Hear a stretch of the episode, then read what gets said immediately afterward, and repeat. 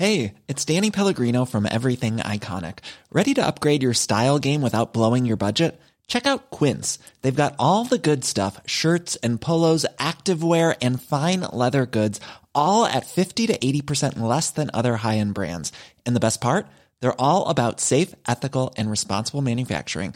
Get that luxury vibe without the luxury price tag. Hit up quince.com slash upgrade for free shipping and 365 day returns on your next order. That's quince.com slash upgrade.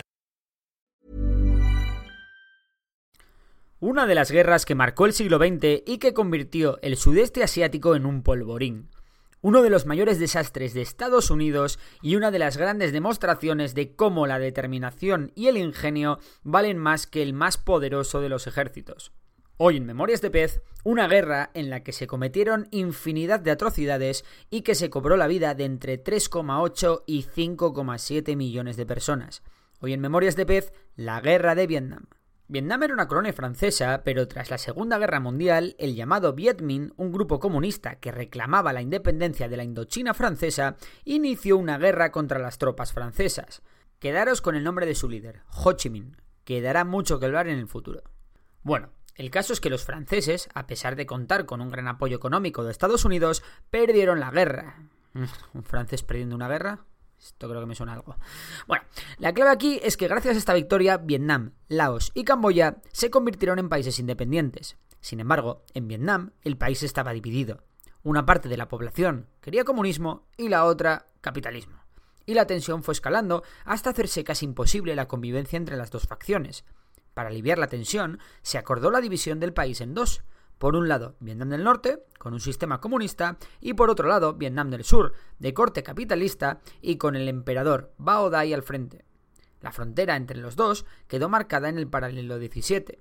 Sin embargo, las tensiones no acabaron ahí. El tema es que la creación del Vietnam del Norte y del Vietnam del Sur estaba condicionada a la celebración de un referéndum un año después, donde los vietnamitas decidieran su reunificación o su separación definitiva pero Estados Unidos y los sectores más anticomunistas de Vietnam dieron un golpe de Estado en Vietnam del Sur, con el general Diem, que instauró una dictadura y evitó, de paso, que se celebrase el referéndum acordado. Por este motivo, y por tocar un poco las narices, Vietnam del Norte comenzó a apoyar al Vietcong. Y antes de seguir, os preguntaréis, ¿y qué leches es el Vietcong? Bueno, pues dijimos que Vietnam se separó en dos, en el norte los comunistas y en el sur los capitalistas. ¿Pero significa eso que en el sur no hubiera comunistas? Pues ni mucho menos. Vietnam del Sur y Camboya estaban plagados de comunistas que se organizaron y crearon el Frente Nacional de Liberación de Vietnam, también conocido a la postre como Vietcong, una organización política que tenía su propio ejército y sus propios guerrilleros. Sus bases se nutrían de un núcleo duro de excombatientes de la guerra con Francia, pero también tenía el apoyo de una gran parte de la población que estaba en contra del gobierno del sur, que estaba dominado por la corrupción y que no le temblaba el pulso a la hora de reprimir a su propio pueblo. Así que repasemos. Tenemos a Vietnam del Norte comunista apoyando al Vietcong que lucha contra el gobierno de Vietnam del Sur. Los ataques del Vietcong fueron constantes desde 1955, pero es en 1959 cuando estalla una verdadera guerra civil en Vietnam del Sur. Desde un principio, la organización de las tropas de Vietnam del Sur fue un absoluto desastre. Las tropas estaban mal armadas, mal entrenadas, mal pagadas, y los oficiales eran casi todos enchufados del gobierno. ¿Y entonces qué pasaba? Pues que los hombres no se fiaban de sus mandos, se negaban a luchar o incluso desertaban. Es por eso que Vietnam del Sur comenzó a perder territorio con el Vietcong, aunque también es verdad que el Vietcong tenía sus carencias. Eran mucho mejores combatientes, pero sus suministros eran los justos y dependían de la ayuda que les mandaban sus vecinos del norte. De hecho, no era raro que el agua o los medicamentos escaseasen entre el Vietcong. Y aquí hago otra pausa porque es necesario mencionar la ruta Ho Chi Minh. La ruta Ho Chi Minh era una red de miles de caminos y túneles que pasaban por Camboya y Laos y que eran vitales para que Vietnam del Norte pudiese enviar suministros para que el Vietcong pudiese luchar. El caso es que a grandes males grandes remedios. El Vietcong utilizó y amplió las redes de túneles que se utilizaron cuando en la Segunda Guerra Mundial Japón invadió Vietnam y de la guerra contra Francia. También construyó miles de trampas en la selva de todo tipo y condición, y de verdad, en serio es una locura todo lo que hicieron. De hecho, haré un vídeo solo hablando de esto porque merece la pena. Así que ya sabes, suscríbete si quieres enterarte de cuando salga. El caso es que los guerrilleros del Vietcong se camuflaban en los túneles o entre la población civil durante el día y por la noche atacaban como fantasmas, visto y no visto. La verdad, con los pocos que eran al principio, la estrategia les salió de perlas. También el apoyo de la población civil era imprescindible, por lo que enseguida el Vietcong organizó campañas de adoctrinamiento y castigos públicos a colaboradores del Vietnam del Sur. Sin embargo, el Vietcong a principios de los 60 no era tan numeroso como lo sería después, por lo que ellos solos no podían ganar la guerra. Es en 1964, cinco años después de que empezase la guerra, cuando Vietnam del Norte decide empezar a enviar hombres al sur bien equipados y bien entrenados. De esta forma, los comunistas empezaron a lanzar ataques a gran escala. Era muy frecuente atacar posiciones y cuando venían refuerzos, una segunda fuerza atacase a los refuerzos también para sembrar el caos y bajar la moral de los del sur. La derrota del sur era solo cuestión de tiempo y el Vietcong ya controlaba el 60% del país, así que Estados Unidos decidió intervenir. Un supuesto ataque no confirmado a unos barcos de guerra estadounidenses sirvieron como excusa para entrar en la guerra. No sé si a alguno le sonará de algo esta técnica, creo que la he visto alguna vez eh, por ahí por Cuba. El caso es que nada, en 1964 para allí que se fueron más de 60.000 soldados estadounidenses que se convertirían en 100.000 en 1965. Sin embargo, solo uno de cada siete entraría en combate, ya que el resto estaban centrados en tareas logísticas. Igual algunos estaréis preguntando que, qué buscaban los americanos en Vietnam. ¿Acaso hay petróleo o la paz mundial? El caso es que mm, no, esta vez no. Esta vez no es nada de eso. Lo que pasaba es que estábamos en medio de la Guerra Fría y los comunistas de la Unión Soviética y China no podían salirse con la suya y Estados Unidos no podía hacer aquello de perro ladrador, poco mordedor, porque si no nadie le tomaría más en serio. Los helicópteros eran armas perfectas para la selva.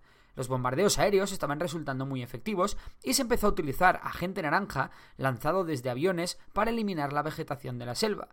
Así que en el sur, los americanos comenzaron a recuperar terreno en 1967. Y al ver que aquello era fácil, Estados Unidos empezó a mandar nuevos mandos para que cogieran experiencia. La rotación de las tropas en el frente bajó a seis meses, cuando se necesitaban al menos diez para que el rendimiento de un soldado fuese óptimo. Así que llegaron muchos novatos a dirigir hombres en la selva que no tenían ni idea de cómo iba eso por ahí. Así que algunos daban malas coordenadas a la artillería y se atacaban a sí mismos. Por ello, se dieron casos de estadounidenses que mataban a sus propios mandos para que estos no les dirigiesen mal y fueran presas de una emboscada norvietnamita.